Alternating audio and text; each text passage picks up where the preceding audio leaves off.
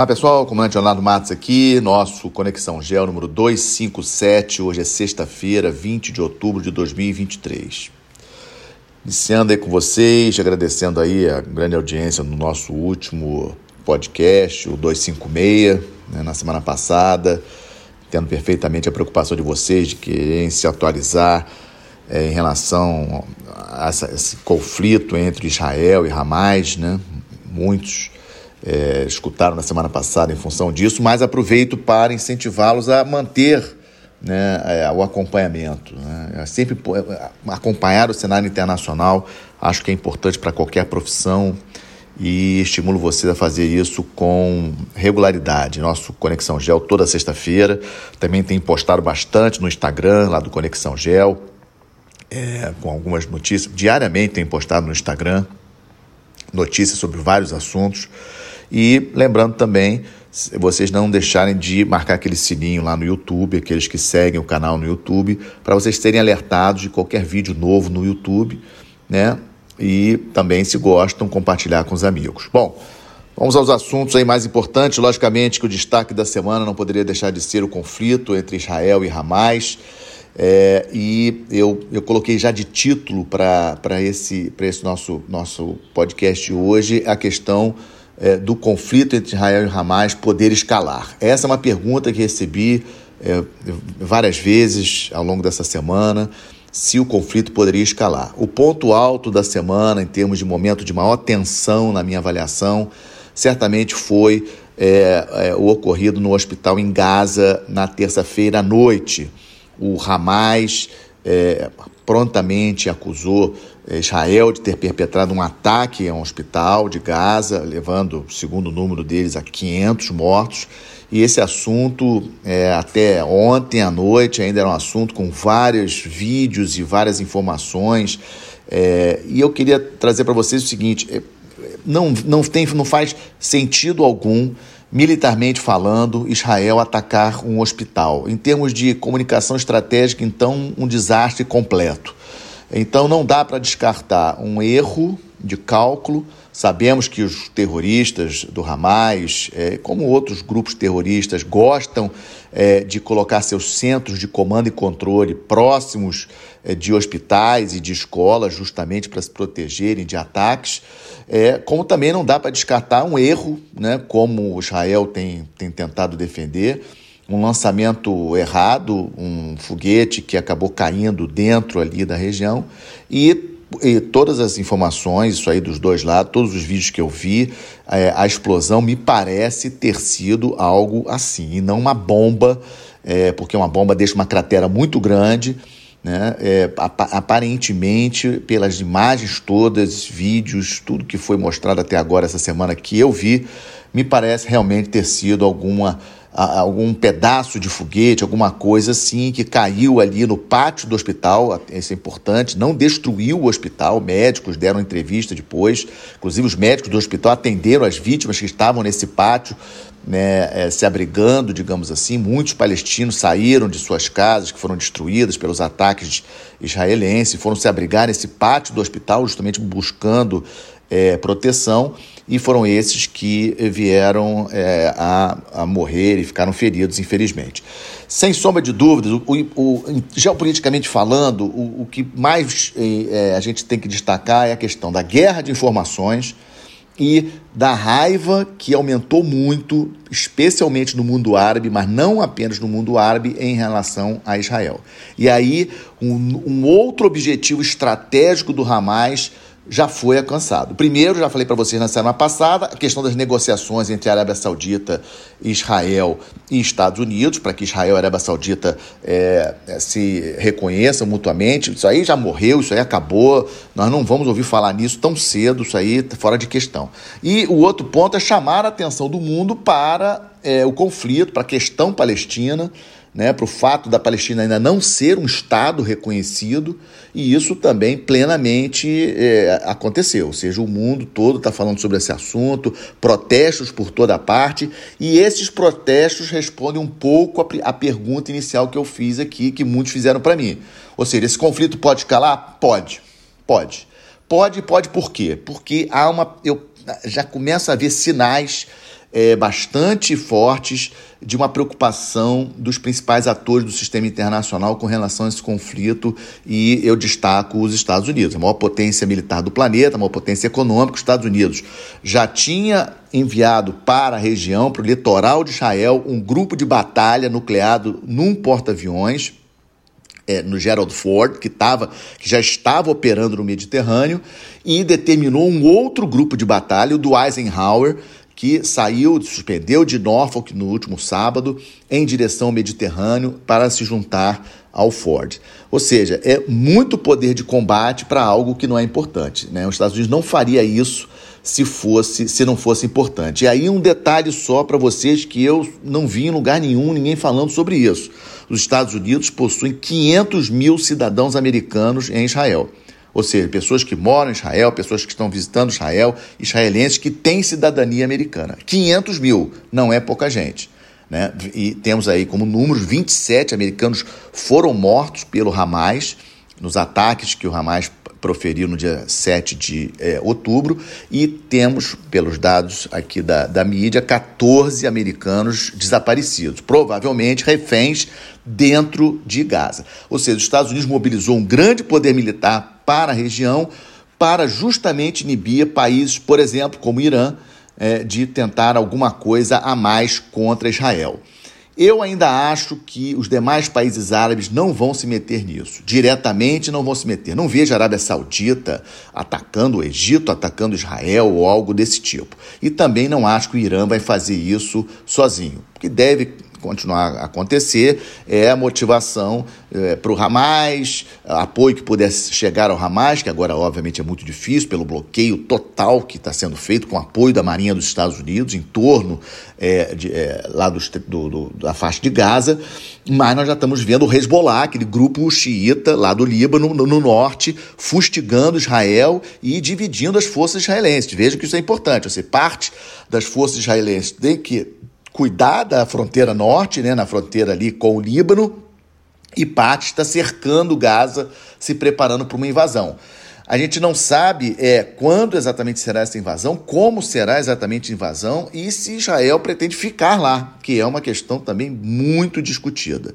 Então, vamos seguir acompanhando essa parte militar e, dentro do, da geopolítica global, chamar a atenção de vocês para a pífia é, é, participação e atuação do Conselho de Segurança da ONU. Lamentavelmente, a ONU precisa, tá, mostra mais uma vez que não está, não consegue resolver os grandes problemas é, globais. O Conselho de Segurança da ONU, com esse poder de veto para os cinco, não resolveu no caso da invasão da Rússia à Ucrânia, porque a Rússia tinha poder de veto, e não está resolvendo agora na questão de Israel contra Hamas poder de veto dos cinco grandes, né, das cinco potências que têm esse poder no Conselho de Segurança precisa acabar. E outros países precisam se tornar membros permanentes do Conselho de Segurança. Né? Um Conselho de Segurança aí com 20 países, incluindo Brasil, Alemanha, Índia, Japão, é, um país africano, talvez Nigéria, é, maior economia, é, ou África do Sul. E, é, e, e, sem poder de veto. Não tem que ter, é maioria simples, né? não pode ter mais essa questão do veto. É, outra questão também para trazer com vocês em relação a essa crise, né, a posição difícil que o presidente dos Estados Unidos ficou essa semana, quando ele tentou, um ato até é, difícil de acontecer, não havia registro histórico do presidente dos Estados Unidos ir para um país em guerra né, durante conflito, e o presidente Biden foi para lá. Mais um sinal de que esse conflito está sim preocupando as grandes potências, os Estados Unidos bastante preocupado com esse conflito, a presença do presidente Biden. Só que ele chegou lá, a ideia era ele se encontrar com o, com o primeiro-ministro Netanyahu e depois ir para a Jordânia para tentar negociar é, com o presidente do Egito, com o rei da Jordânia, uma solução para é, os palestinos ali de Gaza e o evento aconteceu, o Biden chegou na quarta-feira e na terça-feira à noite aconteceu a, aquela tragédia no hospital, o que acabou cancelando a reunião na Jordânia e o presidente Biden apenas se encontrou com o primeiro-ministro Netanyahu e voltou para os Estados Unidos, mas conseguiu a liberação uma certa flexibilização por parte de Israel e hoje prevista a entrada de 20 caminhões levando suprimentos para Gaza, entrando por pelo Egito. Muito pouco, praticamente nada, mas é melhor do que nada. Né? Foi o que o Biden conseguiu essa flexibilidade junto a Israel. Israel precisa reavaliar a sua estratégia, Israel está perdendo a comunicação estratégica, é, o que eu tenho visto aí na mídia global, vários canais diferentes, de linhas diferentes, Israel está perdendo a comunicação estratégica. O início, o mundo apoiando Israel pela barbaridade do Hamas, pela barbaridade do terrorismo do Hamas, mais esses ataques, são três, mais de 3 mil mortos, a maioria é, absurdas de civis que não tem nada a ver com Hamas, ou seja, isso precisa é, parar. E vamos seguir acompanhando. É, peço aí somente mesmo orações para que isso não vire uma guerra generalizada, especialmente uma guerra religiosa entre judeus e muçulmanos. Isso não pode acontecer. Estou, estou muito preocupado com o que eu tenho visto em termos de manifestações e vários problemas, várias, vários atos de violência em vários países do mundo relacionados com essa questão do conflito. Outro tema para vocês é o também aconteceu essa semana o, a conferência pelos 10 anos do Belt and Road Initiative uma iniciativa, uma iniciativa que a China começou, o Xi Jinping, o presidente chinês, ele começou em 2013, uma mega uh, iniciativa em termos de eh, logística, com pro programas aí de empréstimo para obras de infraestrutura em vários países mas muitos problemas nesse Belt and Road, muitos países devendo demais, muitos problemas de corrupção, a China levando chineses para trabalhar nas obras e não aproveitando a mão de obra de vários países onde o Belt and Road existe. E pra, só para comprovar a vocês que esse Belt and Road está com problemas, é somente é só a gente ver o, o, os números né, das, dos, dos líderes globais que atenderam ao fórum. O primeiro fórum do Belt and Road foi em 2017, 29 líderes é, de países foram a Pequim. Em 2019, subiu para 37 países e essa semana 23 ou seja, não tem Covid, não tem nada, apenas 23 líderes. E para vocês terem uma ideia, dos BRICS, apenas o presidente Putin foi.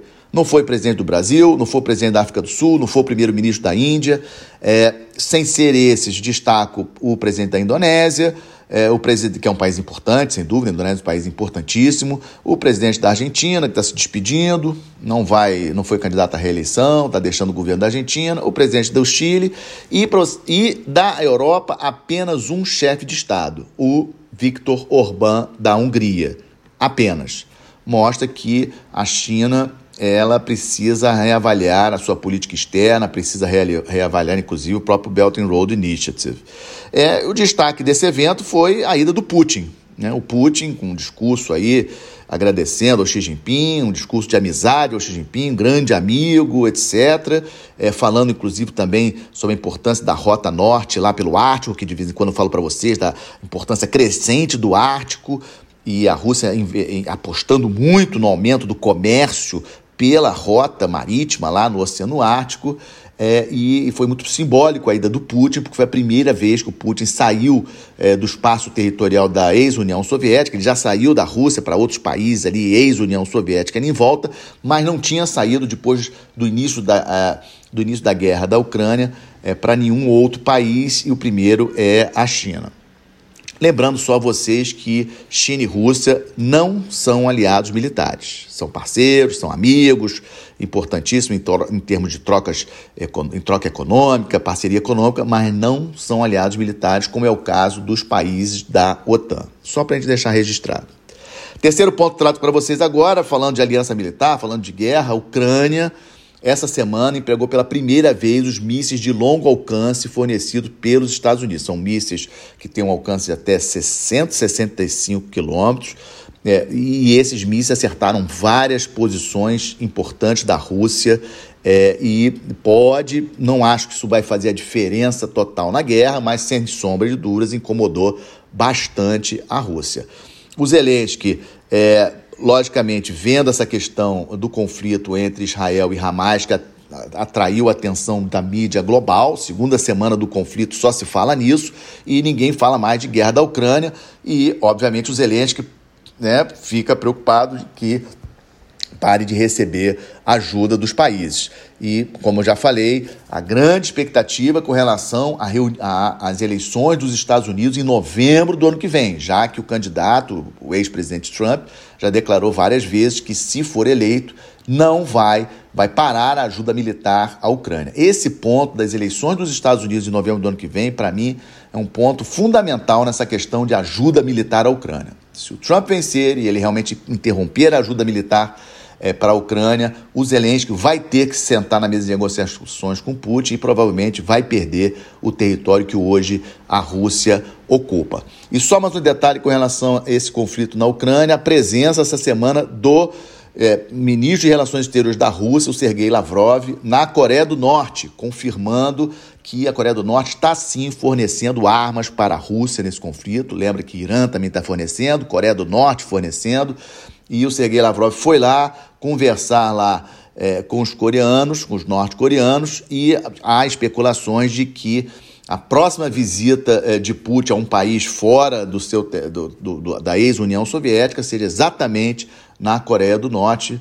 Vamos aguardar. E, falando em aguardar, estamos de olho nas eleições é, aqui na América do Sul. Como falei para vocês, domingo passado, eleições no Equador, o Daniel Noboa candidato de centro-direita, acabou vencendo as eleições, vai ser o presidente mais novo da história do Equador, apenas 35 anos. Ele, na verdade, vai completar, né, vai complementar o mandato do Guilherme Lasso até maio de 2025, quando teremos novas eleições é, no Equador. A formação do Noboa uma formação é, muito boa, é, toda nos Estados Unidos, graduação, pós-graduação em economia administração, e ele é filho de um dos homens mais ricos do país.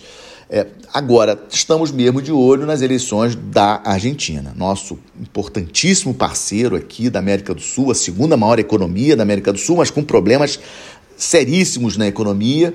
Três candidatos: o Javier Milei, que é o, é o favorito da, da direita, a Patrícia Burrich, também de direita, e o Sérgio Massa, de esquerda, que é o candidato do atual governo. Não dá para fazer, não dá para cravar uma aposta. Eu diria que o Milley certamente estará no segundo turno. A questão é quem vai estar junto com ele no segundo turno. Se o candidato do governo atual, Sérgio Massa, ou a Patrícia Burrich, que também é, é de direita, mas um pouco mais ao centro. O segundo turno das eleições é, na Argentina, 19 de novembro. Então vamos aguardar. O novo presidente argentino assume no dia 10 de dezembro. E aqui, eh, também na América do Sul, só para não, não, não deixarmos passar, o acordo entre Estados Unidos e Venezuela. Os Estados Unidos flexibilizando as sanções econômicas contra a Venezuela em relação à exportação de petróleo e a Venezuela liberando, eh, libertando alguns dos presos políticos. A Venezuela tem mais de 200 presos políticos e a Venezuela libertando já alguns presos políticos e os Estados Unidos negociou por seis meses aí é, uma flexibilização aí nas exportações de petróleo. Obviamente que os Estados Unidos também de olho na possível escalada do conflito lá entre Israel